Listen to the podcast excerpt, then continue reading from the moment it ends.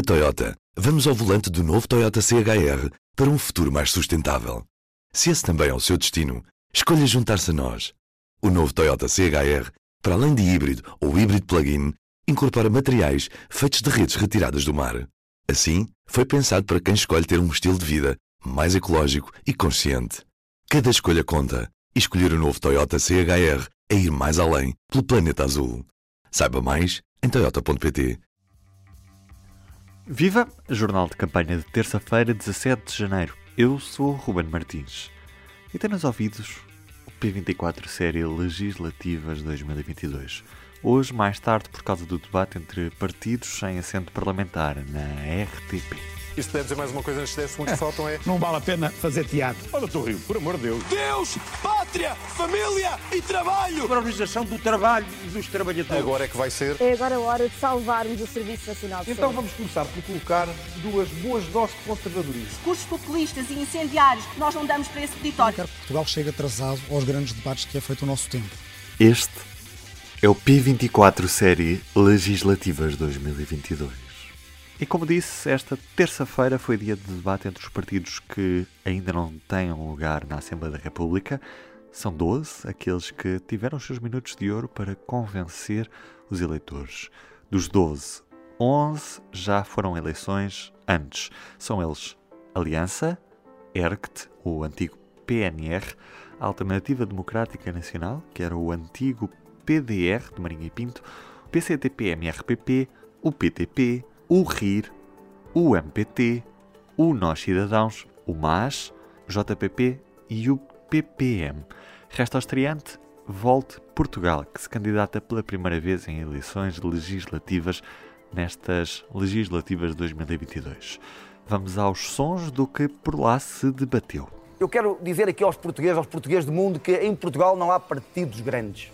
Porque se houvesse partidos grandes, não havia 50% de portugueses que não votam. O ERGT é o único partido que não se fraga este regime de Abril, é o único partido contra este regime, assumidamente. O Partido da Terra pretende trazer uma agenda política verdadeiramente ecologista e humanista. O europeísta é o PS, o PST também é um partido europeísta. Nós somos federalistas. O que é que defendemos? Liberdade. Queremos dar esperança às pessoas. Que passa a ser possível cidadãos independentes, grupos de cidadãos, poderem concorrer também ao Parlamento. Estamos convencidos de que só é possível impedir um governo de direita e da extrema-direita se houver uma esquerda forte e combativa no Parlamento. Nós também estamos afastados de uma direita liberal, não somos uma direita confessional, não somos, uh, costumamos dizer, uma direita fechada numa sacristia qualquer. É possível reduzir o peso da dívida se reduzirmos as gorduras do Estado. A pandemia foi mal gerida, não houve rigor, não houve organização. Eu sou 100% Serviço Nacional de Saúde. O governo português deu a resposta que eu acho que foi possível e, portanto, eu não vou fazer politiquice. Um dos momentos da noite foi este, entre Amândio Madalena, do PTP, e José Pinto Coelho, do ERGT. Nós temos medidas concretas, por exemplo, é a pena de prisão para o racismo, xenofobia e discriminação. Portanto, para o Amândio Madalena, eu devia ir para a prisão. É isso que Diga? entendi. Eu devia ir para a prisão. Devia não. ser preso. Não, nada disso. Então o que é que você disse? O, o senhor, o senhor Racismo, nada disso. xenofobia, Ora, na cabeça, quem é que decide isso? São os mentes escardistas? mas o José Pinto Coelho está a assumir literalmente que é racista, que é xenófobo. No debate nas redes sociais, a ascensão de uma estrela, Renata Câmara, ela que é a cabeça de lista do MAS por Lisboa. Bom, nós dizemos que a geringonça não serve, mas não é por mera criação do MAS. Basta olhar para aquilo que são os dados. A nós preocupa-nos o estado da esquerda. Partimos para a análise com a jornalista Sónia Sapaz. Nós vimos um, um debate com muitos partidos muito diferentes, alguns muito mais à esquerda do que aqueles partidos que estão na Assembleia da República, outros muito mais à direita, outros que nem sequer se definem bem ideologicamente. Algum destes partidos que participou neste debate, dos que não têm ainda assento parlamentar, tem reais hipóteses de eleger algum deputado à Assembleia da República ou, ou nem por isso? Oh, Ruben, nós estamos a falar de alguns partidos que já foram a eleições uh, noutros anos, mas em 2019. O máximo de votos que tiveram uh, foi, salvo a Aliança, que teve pouco mais de 40 mil. A seguir, o PCTP, MRPP teve uns 36, 36 e pouco, e o RIR teve 35. A partir daí uh, foi tudo, mesmo com muito menos votos, um, a acabar no MAS, que teve uns 3 mil e poucos. Portanto, as hipóteses reais destes partidos elegerem deputados não são grandes, sobretudo quando nós temos já nove partidos a disputarem o eleitorado e, e numa disputa acesa, porque, como nós temos visto nos últimos dias e nos debates a que temos assistido, tem sido uma disputa muito acesa, ninguém quer deixar de participar numa solução governativa, porque o que me parece que já se percebeu é que é muito difícil ter maioria absoluta. Rui Rio disse isso no último debate a 9, na RTP, mas já o tem repetido.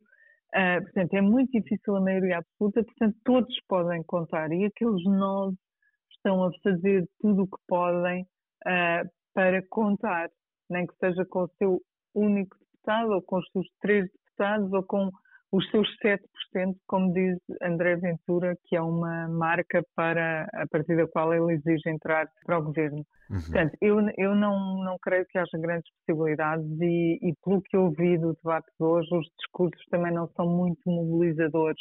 São discursos de nicho, diria eu. Uh, portanto, é difícil catapultar um destes partidos para a Assembleia da República.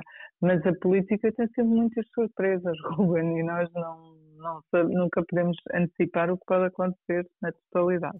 Até mesmo porque, por exemplo, estou-me a lembrar do caso de, de Vitorino Silva, mais conhecido por Tino de Rãs, que tem estado a fazer um trabalho de base também muito, com muita presença nas televisões, naquilo que é não os programas políticos, mas os programas de daytime e as entrevistas que tem dado a programas de entretenimento e participações em programas de entretenimento. Ou seja, uh, também há aqui Sim. uma tentativa destes candidatos em se destacarem de outras maneiras, não é? Sim, e o Vitorino Silva sempre tentou fazer isso e sempre conseguiu, aliás, porque já na campanha das presidenciais ele, ele fez, fez muito hum, a campanha nesse sentido, esteve presente em programas, esteve presente em debates, eh, enfim, que não são os debates políticos tradicionais. Ele próprio organizou uh, conversas com o eleitorado lá de fora, organizava, estava em direto nas redes sociais, portanto, ele é muito dinâmico e estava a contar na altura que um, os portugueses que votam lá fora lhe dessem também um bom resultado. Uh, enfim, mas também não, não foi fácil, não, não consegue. Vamos só voltar ao, ao, debate de ontem, em que, depois da existência de Carlos Daniel, António Costa lá disse que estava a lutar por uma maioria absoluta, com todas as letras. Consegue dizer absoluta permita. ou ainda foge da palavra? Sim, eu acho que é uma maioria absoluta, que é aquilo que garante estabilidade eh, durante quatro anos. E agora, Sónia, que significado político tem esta declaração? Eu estava à espera que isto acontecesse sou sincera e, e também, também explico que estava à espera que acontecesse mais no final da campanha, porque é o habitual.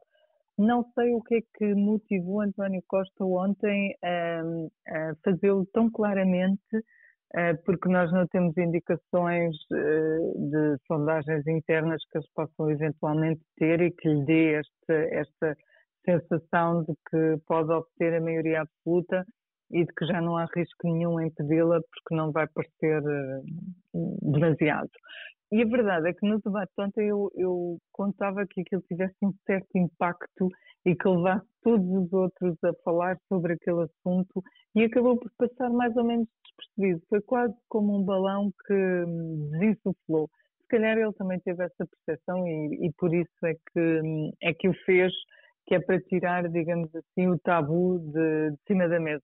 Chama, ninguém chama tabu, mas enfim, para tirar essa, essa ideia de cima da mesa. A verdade é que depois de, de ele ter dito aquilo, já hoje disse várias vezes, que ele esteve na Madeira, e eu há pouco estava a editar textos do nosso correspondente na Madeira, que esteve a acompanhar a campanha, e, e, ele já na Madeira voltou a insistir e explicou muito bem o que é o que é que quer para o PS, que é a maioria absoluta, e que a quer por uma questão de estabilidade.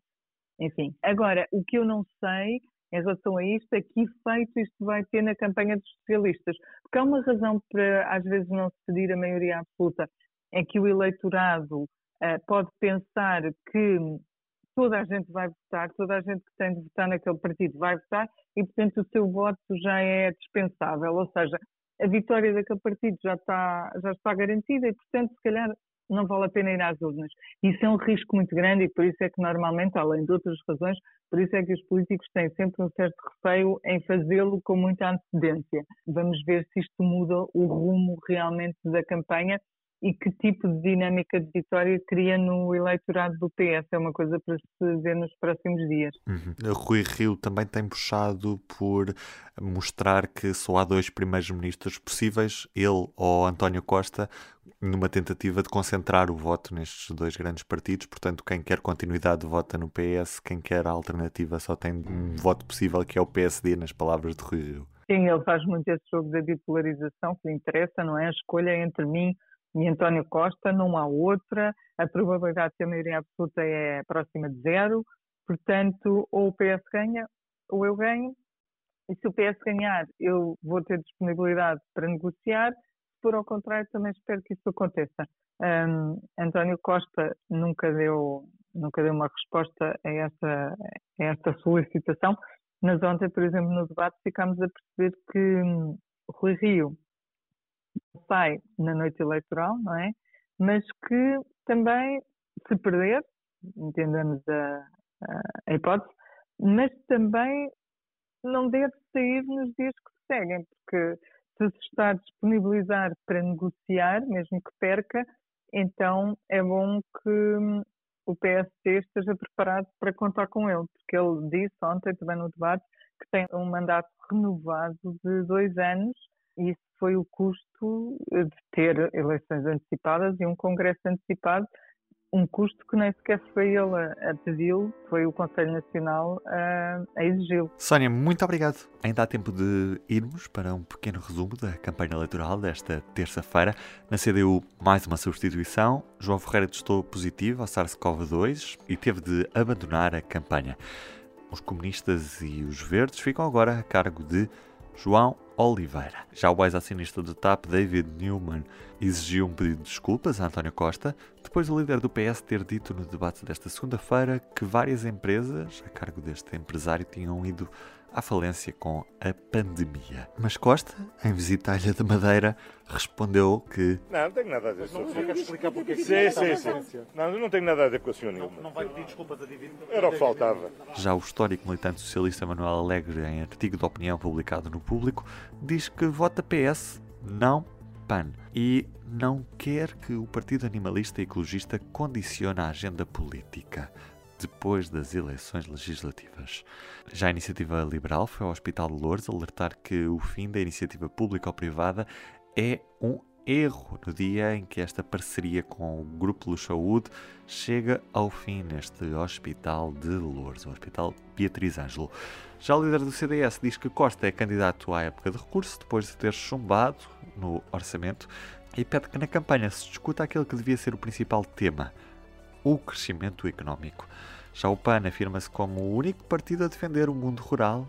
O LIVRE propôs a criação de uma subcomissão para os direitos humanos no Parlamento e o Chega foi despejado da sede que tinha em Évora depois de, segundo o Jornal Expresso, ter faltado ao pagamento de 1.728 euros. Já Rio continua no registro humorístico e perguntou no Twitter como estávamos de sondagens. A acompanhar a campanha está a jornalista Leonete Botelho, que está comigo neste P24 Série Legislativas. Viva Leonete! Ao terceiro dia de campanha, Rui Rio continua a mostrar-se como no primeiro dia. Muito otimista, uh, desconfiado completamente das sondagens e rodeado de uma onda, de uma pequena onda laranja que o acompanha onde quer que vá primeiro em Barcelos e Braga, depois em Lisboa, hoje de manhã em Setúbal e uh, vai ainda continuar por Castelo Branco e Fundão, sempre rodeado de uma animada hoste de Jotinhas, mas também dos candidatos locais e sempre a bater à porta dos comerciantes da terra. O entusiasmo é tanto e as pessoas são tantas também que a grande preocupação nesta campanha de rua que tem feito Rui Rio é de facto como manter a distância de segurança. Não há qualquer possibilidade de manter a distância, as pessoas atropelam-se, as pessoas pessoas estão entusiasmadas. Uh, claro que há uma mobilização dos militantes e dos, uh, da JSD, mas uh, nas próprias lojas onde Rui Rio entra, seguido das câmaras de televisão, de jornalistas e de candidatos, há, tem havido algumas manifestações de repúdio por aquela, digamos, invasão em termos de pandemia. Nas ruas, como nos debates, ou nas sessões temáticas que o PSD está a promover por todo o país, Rui Rio tem uma grande preocupação.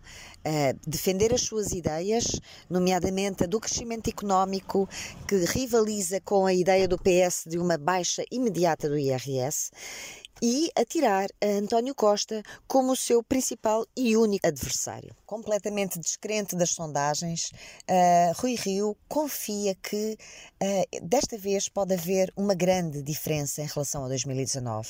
Diz que a recessão que tem tido nas ruas e a mobilização de pessoas em torno da sua candidatura não tem qualquer comparação com aquilo que aconteceu há dois anos e acredita na vitória. Obrigado, Leonete. Outro dado do dia: mais de 20 milhões viram os frente a frente na televisão.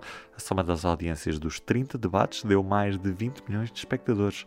E podemos somar aos 800 mil que viram o debate com todos os partidos com assento parlamentar nesta segunda-feira na RTP. Resta conhecer as audiências do debate desta noite. Já o Poder Público está com emissões especiais todos os dias para acompanhar esta campanha. Pode ouvi-lo nos locais habituais. E eu sou o Ruben Martins, do P24 Série Legislativas. É tudo por hoje. Siga a campanha ao minuto em público.pt e até amanhã. O público fica no ouvido. Na Toyota, vamos ao volante do novo Toyota CHR para um futuro mais sustentável. Se esse também é o seu destino, escolha juntar-se a nós. O novo Toyota CHR, para além de híbrido ou híbrido plug-in, incorpora materiais feitos de redes retiradas do mar. Assim, foi pensado para quem escolhe ter um estilo de vida mais ecológico e consciente. Cada escolha conta e escolher o novo Toyota CHR é ir mais além pelo planeta azul. Saiba mais em toyota.pt